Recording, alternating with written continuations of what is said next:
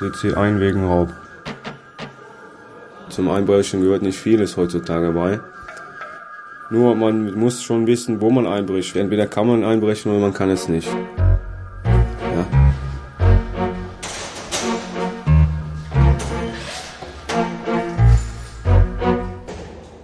Man guckt sich das vorher an, das Objekt, wo man reingehen will, in welcher Wohnung oder in welches Haus.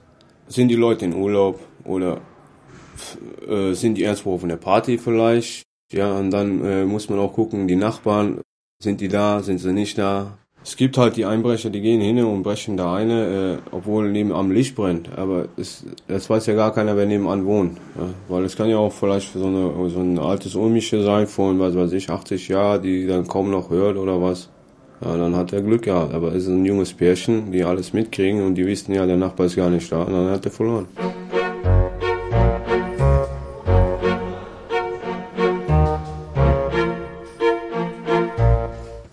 Schaut ein bisschen, hat er einen Alarmmelder, hat er keins und dann muss das sowas muss erstmal ausgeschaltet werden. Nur ist da eine Alarmanlage, dann weiß ich auch, dass da viel zu holen ist. Hm. Aber Alarmanlage im Großen und Ganzen sind heutzutage nicht mehr so gut. Meine Meinung ist, die Leute sollten gucken, dass sie einen Geräuschmelder haben. Das ist ein Melder, der läuft über Infrarot. Ja, das sind dann so kleine Punkte in der Ecke versteckt, die sehe ich persönlich als Einbrecher ja gar nicht, ja, und so. Und der nimmt jedes kleinste Geräusch mal, dann lasse ich eine Nadel fallen, dann geht schon der Alarm an. So, so eine Alarmanlage, die sehe ich doch. Ich sehe doch, wo der Alarm, der, die, der Knopf davon ist, wo die Lampe davon ist, und dann gebe ich nur noch der Strippe nach und weiß, wo der Anschluss ist. Und schon schließe ich die aus. Also, äh, man muss schon gucken, dass das ernst wie alles gut abläuft. Also, sonst lohnt sich ein Einwurf nicht.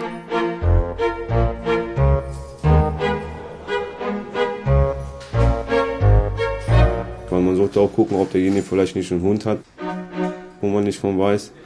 Ja, kann ja dann auf einmal bis in der Wohnung steht ein Dobermann oder sowas vor dir. Ja, was denn machen? Ist diesen Dobermann, Rottweiler, Schäferhund oder was? Ist so ein kleiner Hund, äh, da macht man sich noch nicht viel Angst davor, aber auch so ein kleiner Hund kann gefährlich werden. Ne?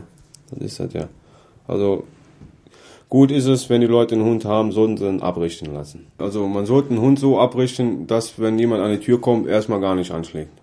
Aber äh, man sollte ihn so aber dann auch wiederum abrichten, wenn jemand in der Wohnung ist, dass der ihn nicht mehr rauslässt. Äh, natürlich gibt's auch Hunde, die dann da nur Rumbellen sind oder was und die aber gar, dann gar nichts machen. Ne? Das gibt's auch.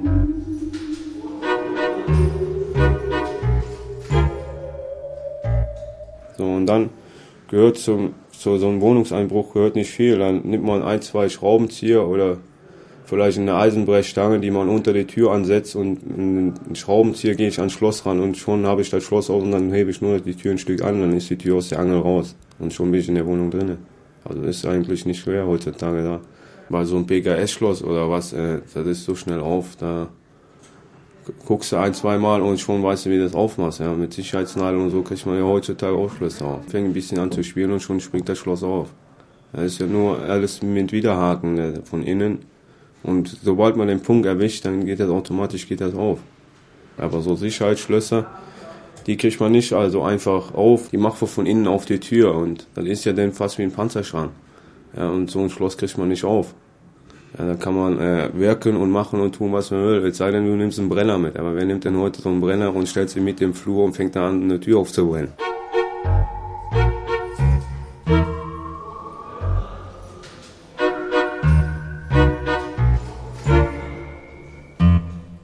Und es ist ja so, äh, Fenster heutzutage, Fenster, die sind ja Doppelverglasung und so, da lohnt sich eigentlich nicht einzubrechen durch so ein Fenster. Aber es gibt ja auch Leute, die lassen die Fenster auf Kippe stehen.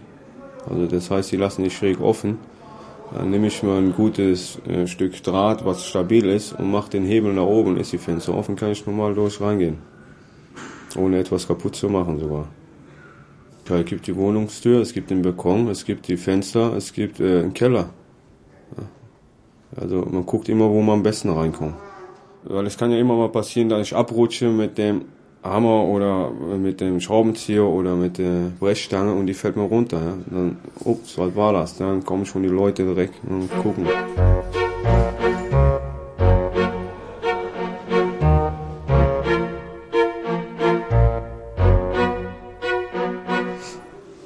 Sagen wir mal so, die Tricks, die lernt man mit der Zeit, wenn man es ein paar Mal hintereinander gemacht hat, dann, dann äh, merkt man sich, oh, da habe ich da mal letztes Mal was Falsches gemacht, äh, dann probiert man mal was anderes und so, dass man halt nicht so rapide auffällt.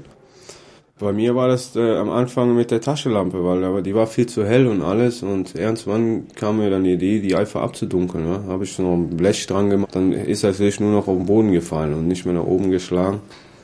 Und ich denke mir mal, wenn ich in die Wohnung reingehe, dann weiß ich schon, wo, wo was ist, weil das sieht man ja, wenn man schon in den Korridor reinkommt.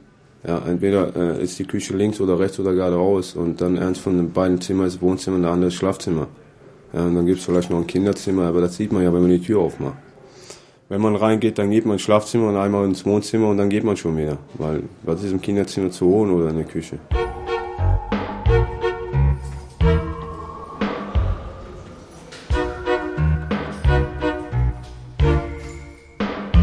Sollte nicht so lange drin bleiben. Aber wenn man zu lange da drin ist, dann ist die Gefahr zu groß, dass man erwischt wird. Das muss, im Prinzip muss das alles innerhalb von ein paar Minuten gelaufen sein. Rein und tschüss wieder raus. Weil er kann, man kann nicht hingehen und eine Tür aufmachen und sich dann da ein, zwei, drei Stunden in der Wohnung aufhalten, um die wieder wegzuräumen. Also man muss schon wissen, ich gehe rein, gucke, kann ich brauchen, alles klar, kann ich nicht und tschüss. Oder da den ganzen Schrank komplett ausräumen. Ja. Weil äh, das kostet viel zu viel Arbeit. Da, wenn ich hingehe und mache da einen Wohnzimmerschrank auf, dann kann ich dann nicht den ganzen Schrank ausräumen, um nur zu gucken, ob hinter der Sachen was drin ist oder in den Jackentaschen. Sowas macht sich keiner die Arbeit. Es ist ja nicht immer so, dass man was findet, was man brauchen kann. Man, man hat auch Pech, umgehen die Wohnung und da ist nichts zu holen. Dann war die Arbeit umsonst.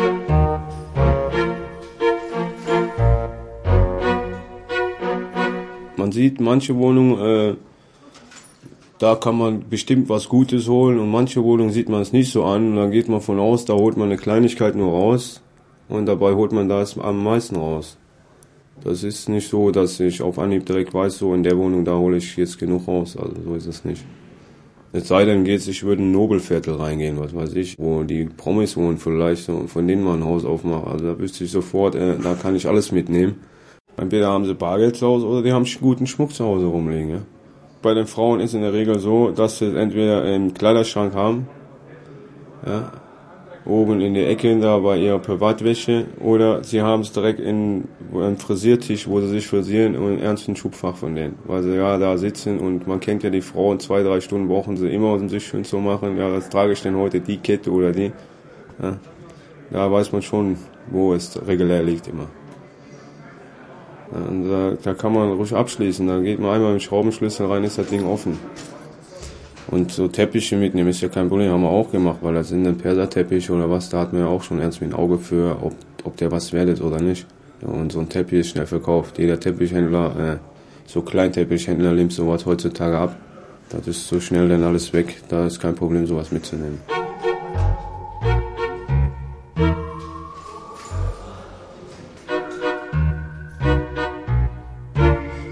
Der Nachbar, der, der weiß ja nicht, äh, ob ich das jetzt da geklaut habe oder ob ich das nur abgeholt habe. Das weiß ja keiner. Ja. Genauso ist das so, wenn wir mal einen Stereoanlage mitgenommen hatten oder einen Fernseher. Ja. Wusste nie einer, ob wir es geklaut haben oder ob wir es nur abgeholt haben, weil das jemand verkauft hat. Ja, das sind ja die Gedanken, die bei den Nachbarn auch durch den Kopf schießen. Oh, was ist denn da? Hat er was verkauft? Hat er wieder Geldschwierigkeiten? Oder das sind ja all die Gedanken, die dann direkt rumgehen. Ja. Und dann einer Tag, oh, war doch geklaut. Ja, also, also wir haben auch, wir sind auch schon so, so flexibel mal gewesen, dass wir uns einfach hingestellt haben, haben uns mit dem Nachbarn unterhalten und zehn Minuten später waren wir gegenüber in der Wohnung drin. Ja, haben die gar nicht gepeilt gehabt. Ja. Wir haben uns gut unterhalten mit der und haben gesagt, dass wir da auf Besuch gehen und so und war die Sache gegessen. Da haben wir uns mal Zeit gelassen mal für so eine Wohnung.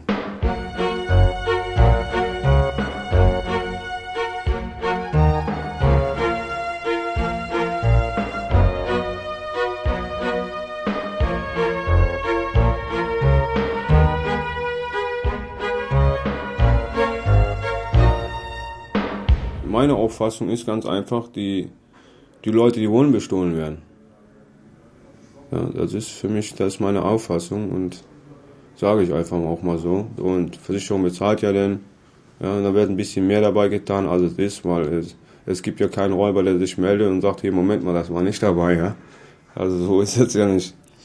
Ja, weil verkaufen kann man alles heutzutage. wenn ich jetzt zum Beispiel Schmuck habe, dann teile ich mir den Schmuck mit meinen Kollegen und dann gehen wir rum. Äh, jeder, jeder Juwelier, An- und Verkaufjuwelier, der nimmt mir den Schmuck sofort ab. Weil, wenn ich den verkaufen will, dann weiß ich, wo ich den hinbringe. Den findet keiner, weil das den Leuten ja auch egal ist, woher das kommt. Natürlich weiß ich, er nimmt das selbst alles auseinander und schmelzt das auch selber.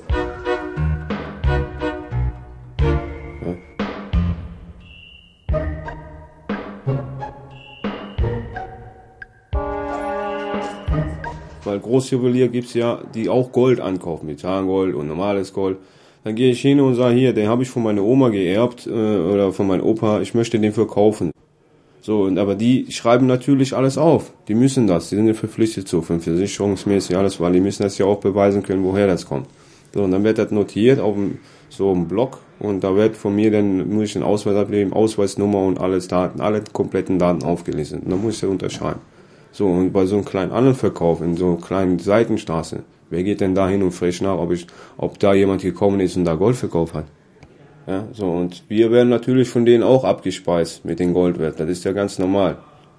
Es gibt 5,85er Gold, 7,55, äh, ja, und dann das 3,33er Gold. 3,33er Gold ist heutzutage ja kaum etwas wert. Ja, das weiß ja jeder.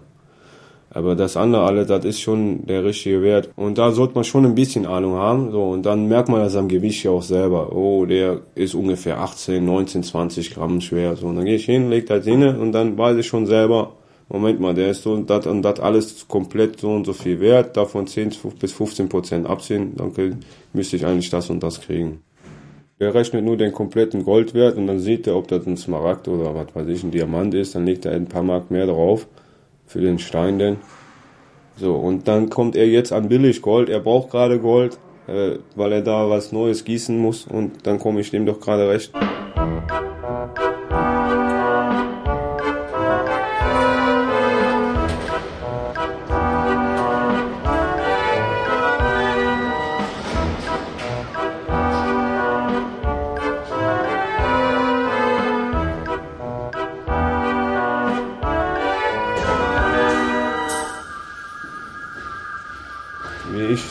Termin war und die Staatsanwaltschaft dann meine Strafe gefordert hat und dann äh, zwei, zwei Tage später mein Urteil bekommen habe, da meinte die Richterin, äh, also sechs Jahre für mich, da war ich erstmal baff.